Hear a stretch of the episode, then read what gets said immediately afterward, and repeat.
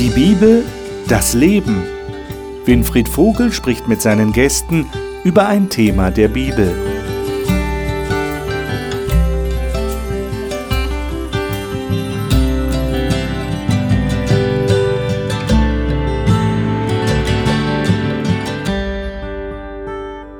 Hallo und willkommen. Schön, dass Sie wieder dabei sind. Wir sind auch wieder hier im Studio. Und wenn Sie das erste Mal dabei sein sollten, dann ein besonders herzliches Willkommen Ihnen. Wir freuen uns, dass Sie dabei sind.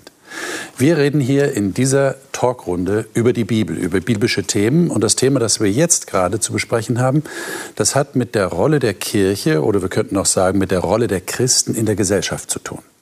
Welchen Einfluss haben Menschen, die an Gott glauben, in der heutigen Welt? Das ist ein sehr spannendes und relevantes Thema. Heute geht es um Vertrauen. Wir haben die letzten Male schon davon gesprochen, dass Jesus unser großes Vorbild ist, das uns in der Bibel geschildert wird. Er war Gott, der auf die Erde gekommen ist. Und er hat uns vorgeführt, wie man auf Bedürfnisse von Menschen eingeht, wie man überhaupt mit Menschen umgeht. Und äh, jetzt geht es darum, wie gewinne ich denn das Vertrauen von Menschen und wie steht es überhaupt bei mir selber? Welches Vertrauen habe ich denn?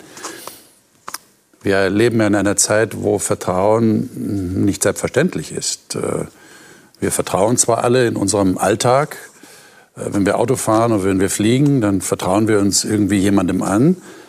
Aber wie sieht es in unseren persönlichen Beziehungen aus und wie sieht es in unserer Beziehung zu Gott aus? Über die Frage des Vertrauens wollen wir sprechen und Bibeltexte dazu lesen und über diese Bibeltexte miteinander ins Gespräch kommen. Darauf freue ich mich und die Gäste auch, die sind hier im Studio und ich darf sie Ihnen jetzt vorstellen. Mirjam Hitschke arbeitet bei der Landesarchäologie Rheinland-Pfalz und ist ausgebildete Mediatorin. Sie sagt, dass die unendliche Liebe, Weisheit und Kreativität Gottes ihr täglich neue Kraft geben. Franziska Knoll ist im Norden Deutschlands aufgewachsen, studiert Psychologie und interessiert sich für Singen und Klettern. Sie sagt, ihr sei bewusst geworden, dass sie nicht durch ihr eigenes Bemühen Kind Gottes ist, sondern nur, weil Gott sie liebt. Ralf Schönfeld hat in Deutschland, den USA und England Theologie und Sozialpädagogik studiert und ist Leiter eines Freikirchenverbandes in Niedersachsen. Er sagt, der Gott, an den ich glaube, ist ein unglaublicher Gott, denn er hat wirklich nur das Beste im Sinn. Markus Witte arbeitet im Management eines internationalen Konzerns und ist Initiator und Gesellschafter einer Gründungswerkstatt für Start-up-Unternehmen, primär im Gesundheitsbereich. Als Christ ist ihm ein ganzheitlicher, aktiver Lebensstil wichtig. Vertrauen durch Verletzlichkeit ist unser Thema. Ich freue mich, dass ihr da seid. Und ich habe einen Text hier vor mir in Micha Kapitel 7, die Verse 1 bis 7. Und dieser Text, sage ich mal gleich im Vorhinein, hört sich so gar nicht nach Vertrauen an, zunächst einmal. Aber lesen wir mal diese sieben Verse in Micha Kapitel 7. Micha ist ein Prophet im Alten Testament, also im ersten Teil der Bibel, hat vor vielen, vielen hundert Jahren gelebt, hat für die Juden besonders gesprochen von Gott her und er hat Folgendes über seine Mitmenschen zu sagen gehabt. Ralf, darf ich dich bitten, das mal zu lesen, die Verse 1 bis 7 in Micha Kapitel 7. Ach, es geht mir wie einem, der Obst pflücken will, der im Weinberge Nachlese hält, da man keine Trauben findet zu essen. Und ich wollte doch so gerne die besten Früchte haben.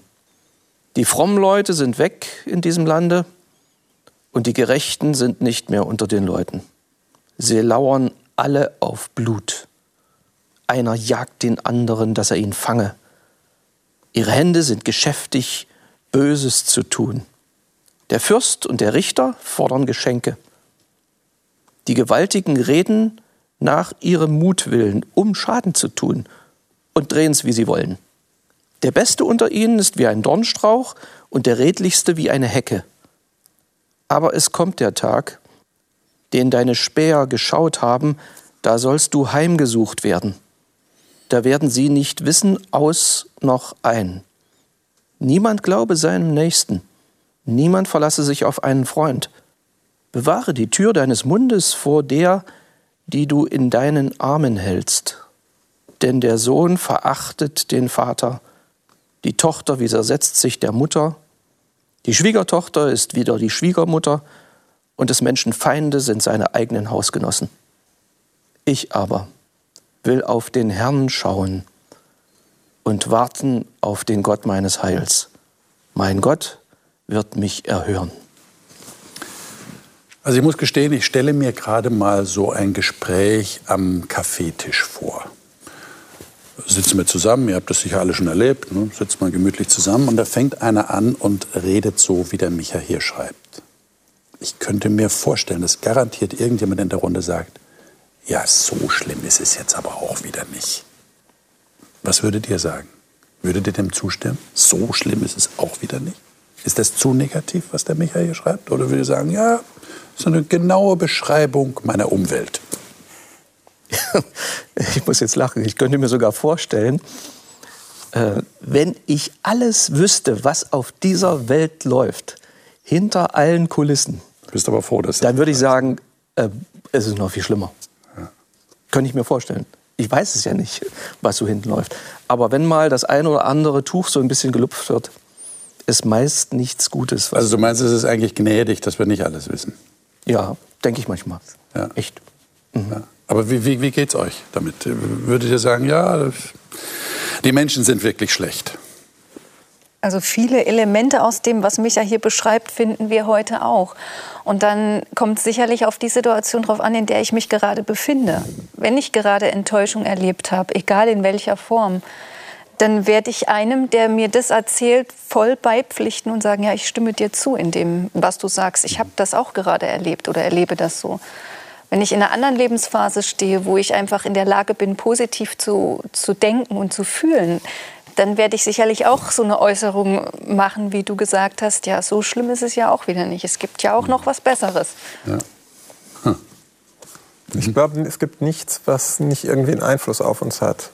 Mhm. Ähm, es gibt so Rubriken, was weiß ich, wenn ich Nachrichten lese, ähm, was heute in 24 Stunden so passiert ist. Und da werden so kleine Alltagsgeschichten, aber auch ähnliche Geschichten aufgelistet. Eigentlich immer nur etwas Negatives, mhm. so die, häufig. Ein Bus verunglückt, Unwetter, äh, Einbrüche, ähm, was auch immer. Was halt so nachrichtenwürdig ist. Ne? Das man kann man übrigens was sehr wohl, was Journalisten, genau, genau, das kann man sehr wohl hinterfragen. Und man kann das sicherlich kritisieren, aber ich habe ja. einfach für mich jetzt einen Schlussstrich gezogen und sagen, ich kann den Leuten jetzt dadurch, dass ich es weiß, ja auch nicht helfen. Mhm ich, ich, möchte es eigentlich nicht mehr wissen. Nicht, weil ich glaube, dass, dass meine kleine Welt dann besser wird, sondern das hat einen Einfluss auf mich, weil ich merke schon, dass mir manche Geschichten so nachgehen. Mhm. Und dadurch werde ich nicht fröhlicher und auch kann ich meine Umwelt nicht positiver beeinflussen. Wenn ich diese ganzen Geschichten, so ähnlich wie du sagst, wenn wir das ganze Elend mhm. dieser Welt wüssten, mhm. äh, dann würden wir wahrscheinlich aufhören zu leben. Aber du sagst selbst, dieser kleine Ausschnitt, den du gerade schilderst, ist eigentlich schon zu viel. Zumindest, also ich würde es zwar verkraften, aber ja, es, es, deprimiert mich und es wäre mhm. mir einfach zu viel, wenn ich das jeden Tag konsumieren würde. Also es ist besser, gar nicht so viel zu wissen. Aber, aber äh, könnte man sagen, äh, ja, so, so, wir haben das Vertrauen in die Menschheit verloren. Das hört man auch manchmal. Wobei man dann die Frage stellen muss, was heißt denn das eigentlich? Ich habe das Vertrauen in die Menschheit verloren. Also ich, ich, ich, das ist genau der Punkt. Äh, wenn ich das jetzt ständig lesen würde, dann würde ich wahrscheinlich schleichend, unterschwellig plötzlich zu der zu der Überlegung kommen, ich muss mich mehr schützen. Mhm. Weil der Mensch ist vielleicht doch schlechter, als ich denke. Und für meine Lebenszufriedenheit ist es einfach besser, wenn ich das nicht ständig sehe, sondern nur darauf reagiere, auf meine eigenen Erfahrungen und nicht die, den Verstärker habe, der quasi durch eine, eine Nachrichtenflut, die aus jedem Winkel der Welt bei mir auf, auf, auf, auf, auf den Screen ge, ge, gebracht werden kann, dass ich das mir alles nicht aufs Herz binde. Und viele Menschen denken das ja auch von anderen. Also wenn ich zum Beispiel an, an, an fremde Menschen denke, die uns begegnen, Flüchtlinge, die ins Land kommen, Migranten, ja. da gibt es ja viele, auch in Deutschland, aber auch in anderen Ländern, die dann sagen, also ist klar, was ich von denen zu erwarten habe. Nicht? Also die mhm. sind kriminell, die werden mir was wegnehmen und die werden vom Staat auch noch belohnt, weil sie Geld bezahlt bekommen. Also da haben wir ja dann dieses Misstrauen, das entsteht. Jetzt äh, ähm, der, der Micha setzt ja so einen Kontrapunkt am Ende. Er sagt, ich vertraue aber Gott. Ich schaue nach Gott aus. Er wird mich erhören. Ist das auch euer Empfinden, dass ihr sagt, also selbst wenn ich den Leuten um mich herum nicht mehr so vertrauen kann, aber ich habe ja noch Gott? Oder würde ihr sagen, nee, so radikal wäre ich jetzt nicht. Ich habe schon noch Leute, denen ich vertrauen kann. Ich investiere auch Vertrauen. Dann nehme ich mich meine Aussage von vorhin mal ein bisschen zurück, beziehungsweise relativiere sie. Es ist ja dann auch von vertrauten Leuten, also Familie eigentlich die Rede. Ja, eben. Ja?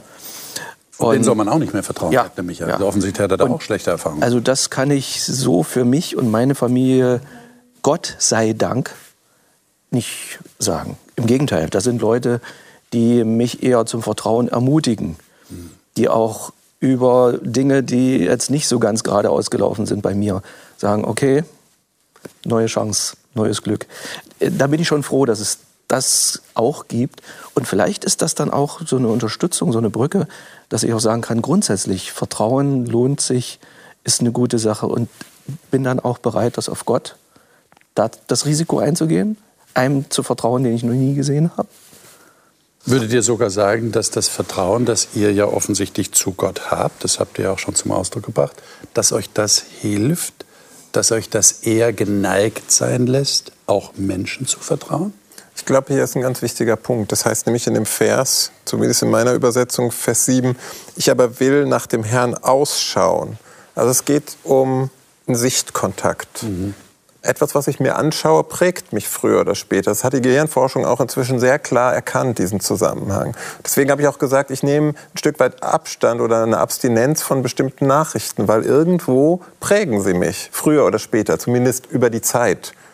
Und wenn Micha hier sagt, er sieht das zwar alles im Angesicht der Schwierigkeiten, der Probleme, der Unehrlichkeit, des Elends dieser Welt, will ich nach Gott Ausschau halten, dann gibt ihm das sicherlich Kraft. Das hat eine prägende Wirkung auf ihn. Und das ist auch für mich so ein Schlüssel, wie wir mhm. zum Teil mit unseren Situationen und Herausforderungen umgehen können. Mhm. Also, Bitte. Ähm, für mich ist eigentlich in Gott vertrauen die einzige Möglichkeit, überhaupt Menschen zu vertrauen. Wenn man sich mal überlegt, wozu der Mensch eigentlich fähig ist, unter bestimmten Situationen, von bestimmten Emotionen geleitet, mhm. eben gerade auch Menschen, die einem super nahe stehen, von denen man das vielleicht nie denken würde. Da können sich ja teilweise Abgründe auftun und man ist regelrecht schockiert. Und dennoch dann zu sagen, hey, okay, der Mensch an sich ist nicht vertrauenswürdig, es muss ja dann auch nie irgendwas arg Schlimmes passieren, aber dass man einfach Enttäuschung erlebt, ja. Und das ist ja wirklich in jeder Beziehung eigentlich nur mal der Fall. Dann aber sagen zu können, hey, Gott führt mich, ich kann ihm vertrauen und ich weiß, auch wenn ich Enttäuschung erlebe, Menschen äh, mich enttäuschen, dass ich dann trotzdem weiß, Gott trägt mich da durch und fängt mich auch wieder auf, auch wenn ich falle. Also so wie man im menschlichen Bereich sagt, es ist wichtig, immer noch eine Bezugsperson zu haben, jemand, dem ich vertrauen kann, auf den ich zurückfallen kann, würde das jetzt auf Gott zutreffen. Ich habe, selbst wenn ich große Enttäuschungen und Verletzungen erlebe, immer noch jemand, auf den ich mich verlassen kann und der mir dann hilft, das Grundvertrauen nicht zu verlieren. Könnte man das so sagen? Ja, und ja. wenn ich irgendwo neu anfange, irgendeinen Lebensabschnitt wo neu anfange und ich kenne die Menschen nicht, was bleibt mir dann anderes übrig, als mein Vertrauen in Gott zu setzen und zu sagen, führe du mich so, bring mich an die richtigen Leute. Ähm, ich wünsche mir Begegnungen, die mir gut tun, auch Begegnungen mit Menschen, die es gut mit mir meinen. Ja, das, das sind ja echte Wünsche. Dann, dann ist das für mich ein wahrer Lebensvorteil, ganz einfach. Und ich bin hier über diesen Satz gestolpert, den, den ist in meiner Übersetzung steht hier, keiner fragt mehr nach Gott. Also da kommt ein großes, ein großes Leid für den Micha zum Ausdruck. Keiner fragt mehr nach Gott. Das erlebe ich in meinem Lebensbereich, in meinen Breiten auch, mal abgesehen von der Familie, die auch glaubt, so wie ich glaube. Aber Menschen, die wirklich gezielt nach Gott fragen und Ausschau halten, die sind rar in unseren Breiten. Und das ist einfach eine große Not. Und dann zu sagen, ich, ich verlasse mich aber auf den Herrn und nicht auf die Menschen, die mir in den Weg gestellt werden, sondern auf ihn. Aber würdet ihr sagen, die Tatsache, dass es Menschen gibt, die Gott vertrauen, hat auch eine positive Wirkung auf äh, das Umfeld, auf andere Menschen? Würdet ihr so weit gehen? Würdet ihr sogar so weit gehen zu sagen, weil ich Christ bin, weil ich glaube, bin ich ein Mensch, der Vertrauen schafft oder, oder ja, der, der dafür sorgt, dass Vertrauen nicht ganz verloren geht? Hat also, mir kürzlich jemand so in etwa gesagt. Aha. Das ist natürlich ein bisschen, wer spricht schon in dieser Form schon gern über sich selber, ja, ich bin jetzt vertrauenswürdig oder so. Ähm, ich habe mich natürlich darüber gefreut, über diese Rückmeldung, die jemand sagte. Es spielt offensichtlich eine Rolle und er hat das in seinen Sätzen auch direkt so mit verknüpft, dass, da, dass der Glaube, der da im Hintergrund steht, eine Rolle spielt, ob da jemand vertrauenswürdig oder ob es sich überhaupt lohnt, zu vertrauen. Das heißt, man könnte dann so weit gehen, die, die Gesellschaft, wenn ich das mal so allgemein formulieren darf, darf dankbar sein, dass es Christen gibt? Das ist so wie eine Rückversicherung. Also ich will mal von, von, von, der wirtschaftlichen Struktur einfach als Vergleichsbild das nehmen.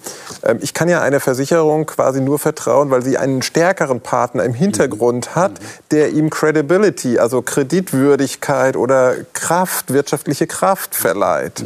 Und so habe ich das eben, äh, Ralf, als du das gesagt hast, ähm, man sieht Gott, der quasi im Hintergrund steht und hoffentlich sieht es scheint er auch quasi mehr in den Vordergrund, weil er es von uns ablenken darf und zu ihm hinführen. So verstehe ich auch, dass, dass Micha quasi den Blick zu Gott hinlenken will. Und wenn das sichtbar wird, äh, dann, äh, ja, dann können wir als Christen Gott danken. Hm. Ich wäre aber vorsichtig, da wirklich einen Kausalzusammenhang irgendwie festzumachen, hm. zu sagen, okay, weil du Christ bist, bist du jetzt vertrauenswürdig oder weil du eine Beziehung führst, heißt das automatisch, du wirst mich jetzt nicht enttäuschen. Also das, vielleicht gibt es da irgendwie einen kleinen Zusammenhang, ja, dass es häufiger da auftritt. Aber letztlich sind wir alle immer noch Menschen, leben immer noch hier in ja, menschlichen Beziehungen, die eben auch von Fehlern eben geprägt sind. Und trotzdem ich, lebe ich ja nicht mein Leben so, dass ich sage, ich misstraue jetzt jedem, mhm. sondern ich gebe immer diesen Vertrauensvorschuss man muss dann natürlich prüfen ab und zu, stimmt das noch so überein? Kann ich das abgleichen, was die Person sagt, mit dem, was die Person eben tut? Gibt es da irgendwie komische Sachen, wo man eben aufmerksam wird? Und man erzielt eben bessere Ergebnisse, wenn man mhm. generell einfach in Beziehungen vertraut ja. und weiß, ich habe ja einen Puffer, ich habe ja Gott, der mich dann auffängt, falls es schief geht. Genau, und das ist doch genau der Punkt, der, und das habe ich ja vorhin gemeint, der ein positives Signal sendet an andere Menschen und deshalb eine positive Wirkung in einer Gesellschaft entfaltet, oder? Dass da Leute sind, die diesen Puffer haben. Worauf verlassen sich denn Menschen heutzutage? Verlassen sich aufs Bankkonto, verlassen sich auf eine gute Arbeitsstelle, äh, dass sie ihr Auskommen haben, dass sie in Urlaub fahren können. Worauf verlassen sich Menschen denn? Und das kann ja alles kaputt gehen. Mhm. Ich kriege eine schwere Diagnose, ich habe meine Arbeitsstelle verloren oder was auch immer. Dann bricht das ja zusammen. Wo habe ich jetzt mein Auskommen? Und wenn da Menschen sind, die doch noch ein Grundvertrauen, sage ich jetzt mal, haben, weil sie Gott als Puffer haben, wie du sagst, kann das schon positive Wirkung haben, oder? Ich würde gerne noch mal das, das Wort Markus. Kausalzusammenhang äh, aufgreifen. Also ich glaube, es gibt schon einen Kausalzusammenhang, nicht in, im Sinne eines Automatismus. Also so sklavisch würde ich den, den Zusammenhang, ja. die Korrelation beider Faktoren jetzt nicht unbedingt äh, fassen wollen. Aber selbst wenn dich jemand, der Gott kennt, enttäuscht, Klar, in aller Zerbrechlichkeit. Auch Christen sind keine Übermenschen, die frei von jeglichem Fehler sind. Aber trotzdem gibt die Ressource Gott, die ich dann anzapfen kann, die Ressource Jesus Christus dem Christen die Möglichkeit, seine Fehler einzugestehen und sich zu entschuldigen. Und das ist doch dann letztendlich wieder vertrauensfördernd. Also ich habe die Erfahrung gemacht, dass sowohl bei mir als auch in Beziehungen, wo ich den Fehler gemacht habe, wenn ich dazu gestanden habe und mich entschuldigt habe und der andere auch wirklich gemerkt hat, es tut mir wirklich leid, das ist jetzt nicht mhm. nur eine Floskel, dass das Vertrauen hinterher sogar stärker war, als wenn immer alles nur glatt gewesen wäre, so an der Oberfläche.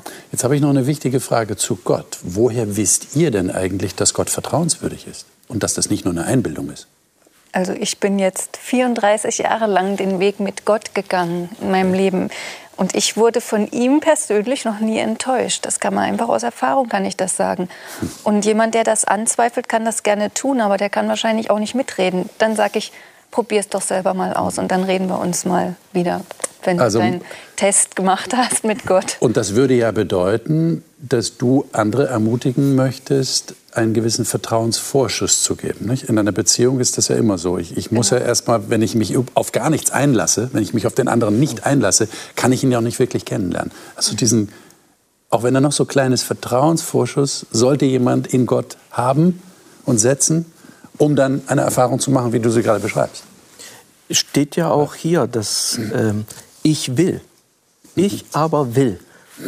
Eine Entscheidung, die Micha hier kundtut. Es steht ja auch nicht da, ich habe jetzt äh, dies und jenes erlebt äh, und deshalb scheint es mir logisch, dass Gott vertrauenswürdig ist, sondern ich will und er wird mich erhören. Eine Aussage in die Zukunft, wo Micha gar nicht weiß, was rauskommt. Aber er hat dann eine Entscheidung getroffen, warum auch immer. Und dann kann im Nachhinein die Erfahrung kommen. Also ich, für mich kann das auch sagen. Ich habe Dinge in meinem Leben schon erlebt, wo ich sage, eigentlich völlig unmöglich. Wenn hier nicht ein Gott dran gedreht hat, geht das nicht. Soll jetzt zu weit führen in dieser ja. Sendung. Aber, ja. Aber wenn jetzt jemand vor dem Bildschirm sitzt, sagen wir mal, nehmen wir mal an, der sagt äh, jetzt zu sich selber, naja, also wie, wie soll denn das gehen? Was würdet ihr da sagen? Ganz praktisch. Was sollte eurer Meinung nach, eurer Erfahrung nach dieser Mensch jetzt tun, um Gott kennenzulernen? Und zu merken, dass er vertrauenswürdig ist? Was sollte der machen? Na, in erster Linie mal mit ihm ins Gespräch kommen, mit okay. Gott. Reden kann ich immer und überall. Also sei es jetzt mit Worten oder mit meinem Herzen. Mhm. Und irgendein Problem hat auch jeder, weil wir alle Menschen sind. Und da kann doch jeder mal den Test für sich machen. Ich habe jetzt an dem Problem zu knabbern. Gott, jetzt hier, wenn es dich wirklich gibt, dann arbeite du doch mal mit mir an dem Problem. Zeig doch mal irgendeine Richtung. Okay. Egal was. Und ich denke, das bleibt nicht ohne Wirkung. Es ist trotzdem immer ein Sprung. Also für mich Sprung, ist das ne? immer so dieses Bild, ja, das Kind, was in ja. die Arme von dem Vater springt, ja. Und das Kind weil, also klar, in der Beziehung, das Beispiel hinkt jetzt ein bisschen, ja. Normalerweise weiß das Kind, der Vater ist vertrauenswürdig und der wird mich auffangen, aber trotzdem muss das Kind ja abspringen. Und vielleicht auch, wenn es weiter hoch ist, ganz schön tief runterspringen. Und das wird immer ein Sprung bleiben. Auch eben das erste Gespräch vielleicht mit Gott, ja, dass man sagt, hey, wenn es dich wirklich gibt, ich bin auf der Suche, fühle mich doch irgendwie zu dir. Ja. Vertrauen hängt ja damit zusammen, dass ich jemanden kennenlerne. Also Schritt für Schritt. Unbedingt. Und so wie du sagst, das erste Gespräch, vielleicht kommt dann ein zweites. Und irgendwann möchte ich aber auch wissen, mit wem rede ich da eigentlich? Wer ist das? Und da habe ich für mich einfach gefunden, dass ich bestimmte Worte aus der Bibel, sogenannte Verheißungen, für mich in Anspruch nehme und sage, Gott, du hast das in deinem Wort gesagt. Das setzt natürlich schon voraus, dass man zwei, drei positive Erfahrungen gemacht hat und damit das Vertrauen wächst. Da habe ich gesagt, das hast du gesagt. Ich möchte dich bitten, dass du dieses Wort an mir erfüllst, weil ich brauche deine Hilfe jetzt. Und ich wurde nie enttäuscht. In Apostelgeschichte, also in der Geschichte nach den Evangelien, nachdem Jesus in den Himmel aufgefahren war, nach seiner Auferstehung, haben wir Beschreibungen der frühen Christen. Und die sind ja legendär, diese Beschreibungen. Die wollen wir mal lesen. In Kapitel 2, Apostelgeschichte 2, die Verse 42 bis 47. Miriam, darf ich dich bitten, mal diese Verse zu lesen? Gern. Diese ersten Christen ließen sich regelmäßig von den Aposteln unterrichten und lebten in brüderlicher Gemeinschaft, feierten das Abendmahl und beteten miteinander. Eine tiefe Ehrfurcht vor Gott erfüllte sie alle. Er wirkte durch die Apostel viele Wunder und bestätigte auf diese Weise ihre Worte. Die Gläubigen lebten wie in einer großen Familie. Was sie besaßen, gehörte ihnen gemeinsam. Wer ein Grundstück oder anderen Besitz hatte, verkaufte ihn und half mit dem Geld denen, die in Not waren. Täglich kamen sie im Tempel zusammen und feierten in den Häusern das Abendmahl. In großer Freude und mit aufrichtigem Herzen trafen sie sich zu gemeinsamen Mahlzeiten. Sie lobten Gott und waren im ganzen Volk geachtet und anerkannt. Die Gemeinde wurde mit jedem Tag größer, weil Gott viele Menschen rettete. Also ist komisch, ich habe immer so, so, so, Stimmen im Hinterkopf. Ja? Und die Stimme, die ich jetzt gerade im Hinterkopf habe, die sagt, ah ja, das ist dieser christliche Kommunismus. Aber der funktioniert sowieso nicht. Was würdet ihr sagen? Also damals hat es ja scheinbar funktioniert. Habt ihr das registriert, was da steht?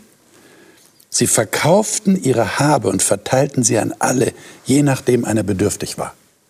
Es ist noch gar nicht so lange her, da wurde in einem Kreis, bei dem ich mit beteiligt war, über politische Themen gesprochen. Und da kann man sich wirklich wunderbar zerfetzen darüber und Meinungen äußern und argumentieren.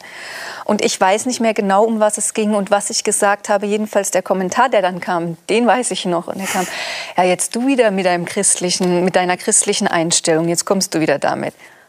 Und dann sage ich, ja, warum nicht? Was ist daran falsch? Was bewirkt es denn, wenn ich mit einer christlichen Einstellung an eine, Ding, an eine Sache gehe oder Dinge angehe? Und von daher ist es mhm. eigentlich mal ganz spannend. Warum nicht? Ja. Einfach mal darüber nachzudenken, was bewirkt christlicher ja. Glaube eigentlich?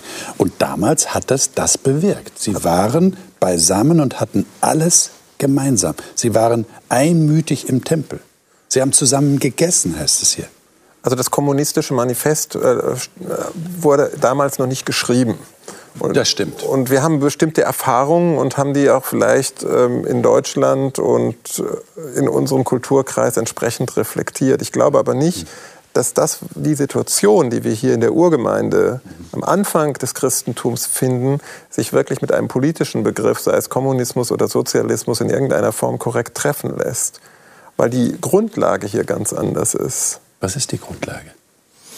Die Grundlage ist, dass ich bereit bin, weil ich von Christus mich habe so, ähm, ich sag mal, anziehen lassen, dass ich bereit bin zu sagen, diese gleiche Freundlichkeit, die mir in Gott begegnet ist, die möchte ich einfach weitergeben. Und da schaue ich nicht darauf, zuerst, was gehört mir und äh, was ist mir wichtig, sondern wenn ich jemanden anders in Not sehe, wir sehen das in Matthäus 25, wo Jesus da im Weltgericht die Schafe und Böcke sozusagen, zwei Seiten, schwarz und weiß. Und dann sagt er, was ihr einem von diesen, meinen Brüdern getan habt, das habt ihr, habt ihr mir getan. Also es ist ein Stück weit eine, eine Selbstvergessenheit, wenn ich das Elend sehe und ich bin begütert und kann helfen und tue es nicht, dann mache ich mich ein Stück weit schuldig. Hm. Aber ich meine, wenn ich mir überlege, da sind Leute zusammen, die jetzt nicht das Übliche denken und sagen, nämlich, das gehört mir. Und wir geben ja offen zu, wir haben ja auch Freude daran, dass uns Dinge gehören. Ja, Besitz ist ja auch wichtig. Ja. Wir, wir, kaufen ja auch ein, geben wir ja zu. Ne? Christen gehen ja nicht nicht einkaufen. Ähm, aber das macht mich doch sehr verletzlich, wenn ich jetzt denke, da gebe ich alles ab ich meine, ich, ich, ich traue mich gar nicht, euch das zu fragen, aber habt ihr das gemacht? Macht ihr das? Lebt ihr so? Oder geht es hier um ein prinzipielles Denken? Geht es um eine, eine grundsätzliche Bereitschaft? Ich bin bereit, alles aufzugeben, alle meine Habe jemand anderem zu geben, zu teilen. Wie, wie lebt ihr das? Also die haben ja hier wirklich eine gute Grundlage. In dem Vers 42 sind diese vier Wesenselemente eigentlich so aufgezählt, die eigentlich diese Gemeinde ausgemacht haben nach, also bevor dann das Ganze kommt, mit wie sie die Sachen miteinander teilen. Und zwar, dass sie einfach sich der Lehre der Apostel unterstellen. Also sie bekommen eben den ganzen Input, ja, wie das eben auszusehen hat. Dann die Gemeinschaft und das Abendmahl. Abendmahl auch super wichtig, ja. Vorher eben die Sachen zu bereinigen, Beziehungen vorher zu pflegen und dann gemeinsam am Abendmahl teilzunehmen. Und dann eben das Gebet, wo sie zusammen eben mit ihrem Vater, mit Gott gesprochen haben. Und ich denke, wenn man diese Grundlage, dieses Fundament hat zusammen in dieser Gemeinde, ist es vielleicht auch ein Stück leichter, wirklich auch verletzlich zu sein. Mhm. Also für mich bleibt das schon echt herausfordernd. Also ich glaube, Markus, du hast nicht alles verkauft, was du hast, um Leuten Nö. zu helfen. Habe ich auch nicht gemacht. Aber manchmal denke ich so, Mann, müsste ich nicht eigentlich? Wenn, wenn es wirklich so durchschlagend äh, gewirkt hätte, dass ich sage, ich muss keine Sicherheiten haben. Äh, ich will Gott vertrauen, hatten wir vorhin gerade äh, Micha gelesen. Ja? Warum kann ich dann nicht die Investition äh, tätigen, von der ich nichts er, äh, erhoffe? Äh, und sage, da braucht jemand Hilfe, dann kriegt er sie, ist normal.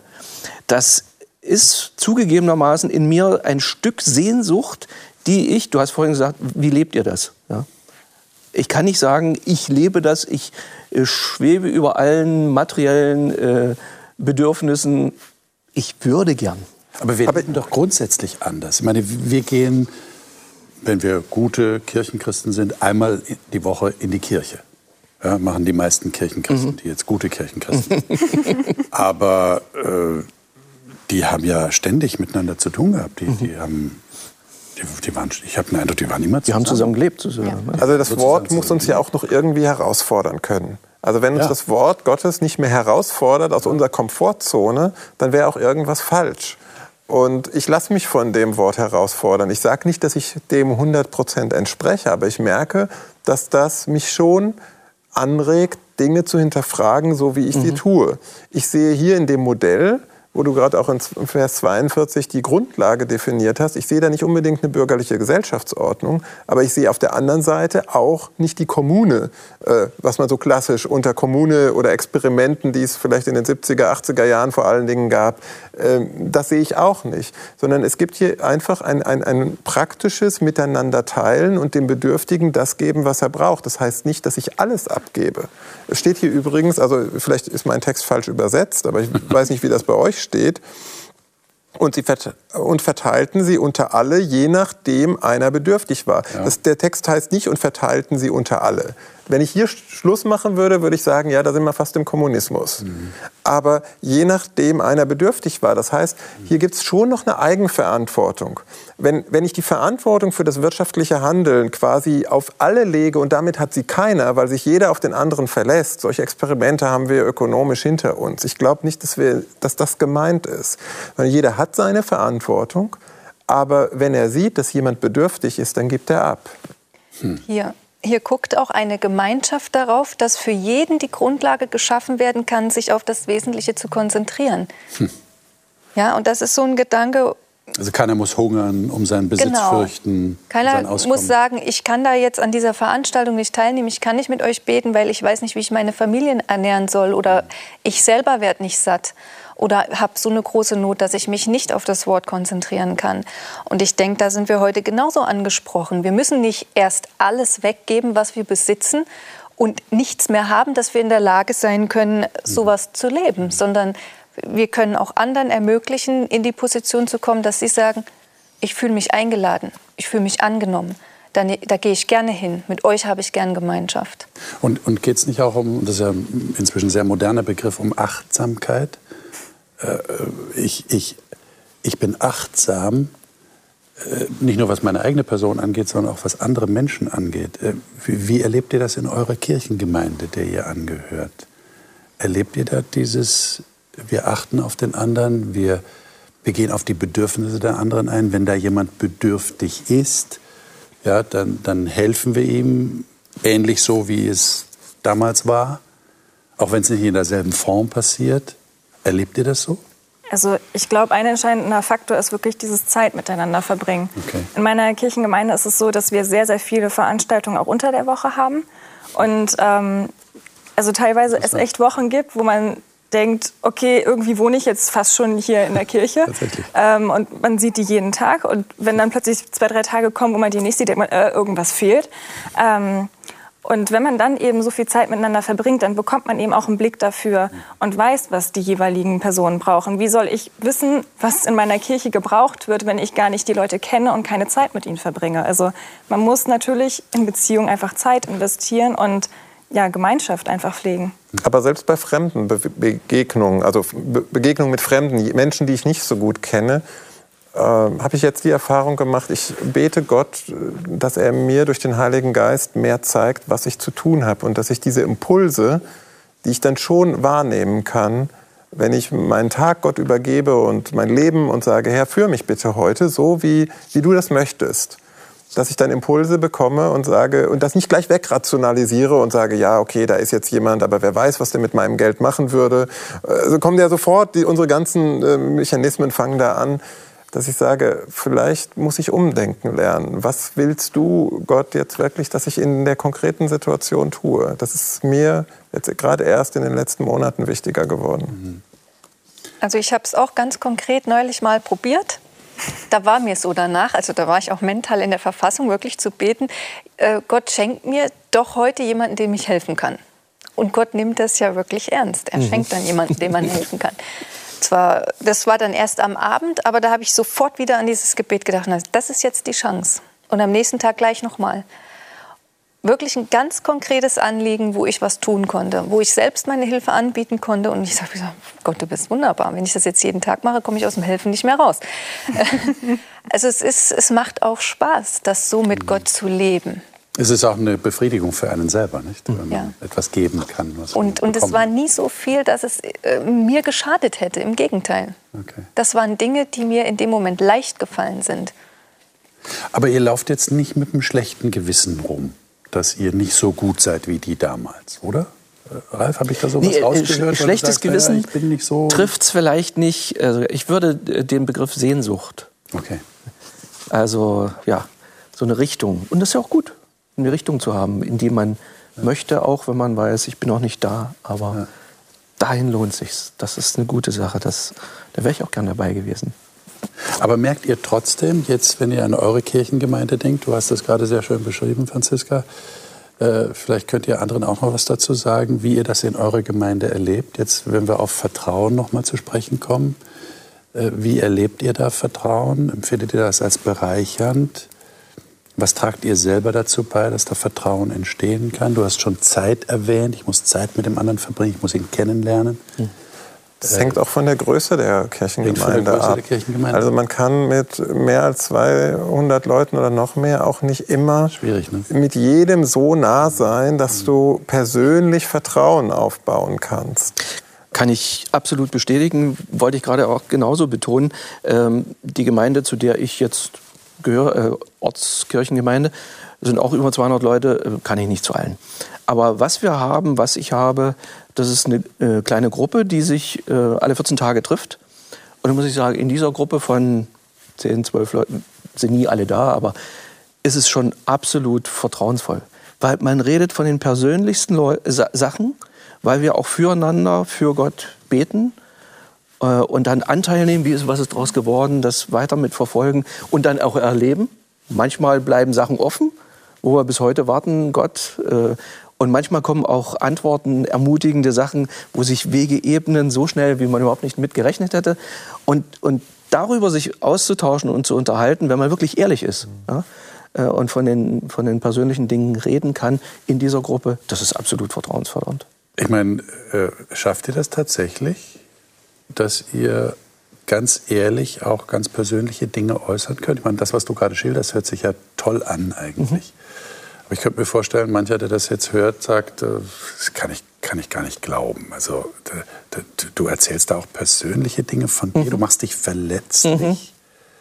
Also bei mir ist das vielleicht nicht unbedingt nur die Leute, die jetzt gerade physisch dort vor Ort ja. sind, wo ich in der Regel unterwegs bin, okay. sondern vielleicht auch bedingt durch Lebensstil und Mobilität und Vernetzung durch moderne Medien ähm, es gibt auch Leute, ich, mit denen ich über WhatsApp verbunden bin. Okay. Und die muss ich nicht jeden Tag sehen. Okay. Und trotzdem kann ich ihnen vertrauen. Oder ich telefoniere mit Leuten oder was auch immer. Also die, die, die Kleingruppen, die vitalen Kleingruppen, die, die, die füreinander so wie Care Groups, also die füreinander Verantwortung übernehmen und denen das Schicksal des anderen nicht egal ist. Die müssen auch nicht immer nur physisch an einem Ort sein. Das wir haben heute auch noch andere Möglichkeiten. Und da erlebe ich es in der Tat so, dass ich verletzbar bin, mich öffnen kann, auch in meiner, in, in meiner Begrenztheit mich offenbaren kann und auch Annahme empfinde, aber auch Herausforderung, wo mir der ein oder andere vielleicht was spiegelt, was erstmal nicht so angenehm ist, hm. aber ich dann wachsen darf. Hm. Es ist schön, wenn, wenn das so positiv abläuft. Aber ich äh, höre auch aus manchen Kirchengemeinden, wo diese, ja, wie soll ich sagen, wo man sich scheinbar nicht traut, so verletzlich zu werden. Denn das mhm. bedeutet ja Verletzlichkeit. Mhm. Ja. Äh, ich, ich gebe etwas von mir preis. Äh, allein wenn ich schon sage, in einer Kirchengemeinde, es geht mir nicht gut oder ich habe ein Problem, und dann möglicherweise von irgendjemandem ein anscheinend kluges, aber nach meinem Empfinden relativ dummes Wort kriege. Versteht ihr, was ich meine? Mhm. Ihr, ihr, nickt wissend, habe ich den Eindruck. Ich, ich habe jetzt von dieser Gruppe gesprochen und da ist es wirklich so, habe okay. ich ganz ehrlich gesagt. Aber ich könnte dir auch eine Reihe anderer Beispiele erzählen. Ja. Neulich erzählte mir äh, eine Frau in einer Gemeinde, ähm, ihr Sohn hatte einen Unfall und äh, Verkehrsunfall und da war Alkohol mit im Spiel, sagte, das kann ich hier keinem erzählen. Ja, also das, das, ist natürlich was anderes dann, ja. ja. Das ist, denke ja. ich mal, auch nicht unbedingt ein Anspruch, den wir haben müssen, dass jeder mit jedem gleich mhm. gut kann und das absolute Totalvertrauen ähm, vorhanden ist. Mhm. Ich habe auch ich habe auch nur gewisse Leute, denen ich so weit vertraue, dass ich im Privaten mich so öffne. Also da guckt man schon, inwieweit kann ich dem das erzählen und dem anderen vielleicht so viel. Und genauso erzählen mir nicht alle Leute alles über sich. Ne? Aber sowas kann wachsen und sowas wächst. Vertrauen wächst eben auch nur durch Beziehungspflege. Das stimmt. Also das heißt, wir wollen auch realistisch bleiben und ja. nicht den Eindruck erwecken, als haben wir so eine, so, eine Zwangsbeglückung mit Vertrauen. Jeder vertraut jedem. Nicht, ne? Das wäre nicht realistisch. Ja, das entspricht nicht der Wirklichkeit. Äh, liebe Zuschauer, wie geht es Ihnen in Ihrer Kirchengemeinde, in Ihrer persönlichen Lebenssituation? Wie sieht es da mit dem Vertrauen aus? Vertrauen, haben wir festgestellt, ist ein, ein sehr wertvolles, aber auch ein sehr zerbrechliches Gut, das zu pflegen ist. Wir haben gehört, Gott ist so ein, ein Grundvertrauen, ein, ein Puffer, auf das ich mich zurückziehen kann, wo ich Halt finde, damit ich auch wieder Vertrauen in andere Menschen investieren kann. Wir wünschen Ihnen hier aus diesem Kreis heraus, äh, dass Sie Vertrauen wieder neu investieren können, dass Sie das erleben, dass Sie auch so eine Beglückung empfinden, wie sie gerade geschildert wurde. Da habe ich einen Kreis von Menschen, mit denen kann ich über meine persönlichen Fragen, über meine Probleme reden und ich fühle mich trotzdem immer noch angenommen. Wir haben vorhin auch etwas erwähnt, das möchte ich noch mal aufgreifen, weil das führt zu unserer nächsten Sendung hin. Es geht darum, wie fange ich denn überhaupt an, Gott zu vertrauen? Wie mache ich das? Ganz praktisch. Das nächste Thema heißt die beste Einladung. Die beste Einladung, die es gibt. Gott ist nämlich interessanterweise ein Gott, der nicht manipuliert und der uns nicht zu irgendetwas zwingt, sondern der unseren freien Willen achtet und wertschätzt. Aber er traut sich, uns einzuladen. Und die Frage ist, wie reagieren wir auf diese Einladung? Wir wollen da einige Bibeltexte lesen und darüber nachdenken, wie wir mit dieser Einladung umgegangen sind und wie jemand, der sie noch nicht angenommen hat, damit umgehen kann. Das wird sicher ein spannendes Thema. Ich freue mich, wenn Sie dann wieder dabei sind. Bis dahin alles Gute. Nächste Woche sind wir wieder hier.